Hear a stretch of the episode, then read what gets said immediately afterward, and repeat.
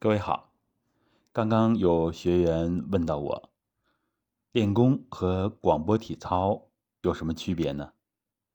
那实际上我们就讲一讲练功和一般的西方体育运动、现代体育具体有哪些区别。首先，我们一个直观的感受呢，就是练功一般要求闭上眼睛，啊，以这个为主，个别的时候。眯着眼睛，啊，也有睁着眼睛练的，但是是比较少或者是极少数情况。那么太极拳呢，睁着眼睛练，它是为了用的。实际上，真正筑基打基础的时候，比如说太极的站桩，也要求目视垂帘。那么睁眼和闭眼啊，这是一个表面看的一个区别。那么它的内涵呢，就是。闭上眼睛，精气神往内收；睁着眼睛呢，精气神向外放。啊，所以体育运动呢，它是侧重于消耗，大量的消耗氧、消耗能量，然后通过呼吸、喝水、休息、啊吃食物来补充。而我们练功呢，它是侧重于养。它不需要有那些抗阻力运动啊，那些剧烈的运动啊，而是一种非常柔和的方式，啊，这样，所以看起来慢悠悠的，或者是保持一个定势，啊，这是呢练功和体育运动最明显的区别。那么就是说，练功侧重于养，而体育运动侧重于它的竞技啊。他的这种外向，所以呢，就是尤其身体弱的人啊，更需要我们这样的传统养生功法啊，来养身体、养气血。那么实际上这就引出了第二个区别啊，就是意识的外向还是内向，也就是我们体育运动，他的注意力都在外边。是吧？或者是器材，或者是球，是吧？或者是运动的对象啊，比如说走路，我们的关注点是在路况，在周围的环境，是吧？周围的人和物啊，是这样。而我们练功注重的是自己，注重我们的精气神三宝啊，所以它的指向是不一样的。那么，如果从这个。运动的细节来分，是吧？我们练功更多的是这种小关节的运动，运动我们身体，特别是像体育运动那种大运动，它所运动不到的，比如说我们的一个抻气啊，好多人啊，即使是这个体育运动很强啊，这个体能很强的人，是吧？肌肉很发达的人，他练起来也很吃力，为什么呢？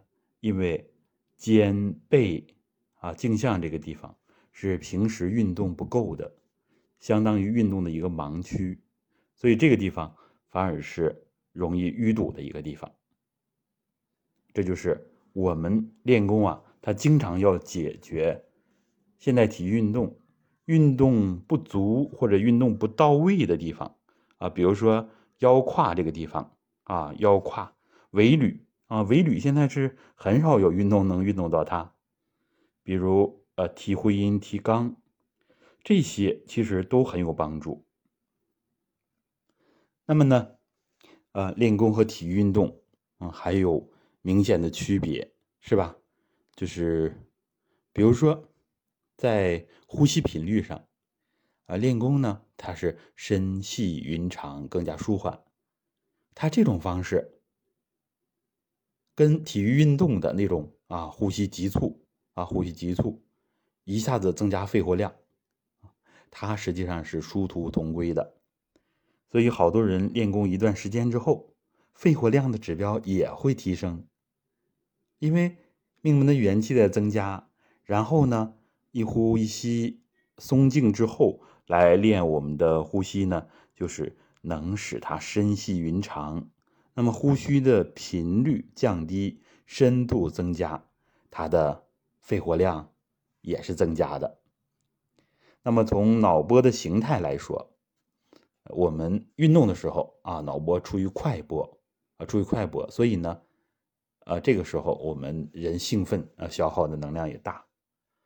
而我们睡眠是处于慢波，而练功呢，它恰恰处于阿尔法波。阿尔法波，这个阿尔法波呢，我们产生智慧，还能促进我们的健康，各个系统都在优化。八到十二赫兹。实际上这是非常理想的一种状态，所以呢，呃，身体比较不错的人啊，可以去健身啊，可以做各种运动。那么身体偏弱的人，好多呢，运动的话呢，就有一点体力不支，或者说呢，有点得不偿失。所以这个时候更需要我们传统体育这些适量的运动，它非常舒缓。但是这个舒缓的运动量，其实我们是很适中的。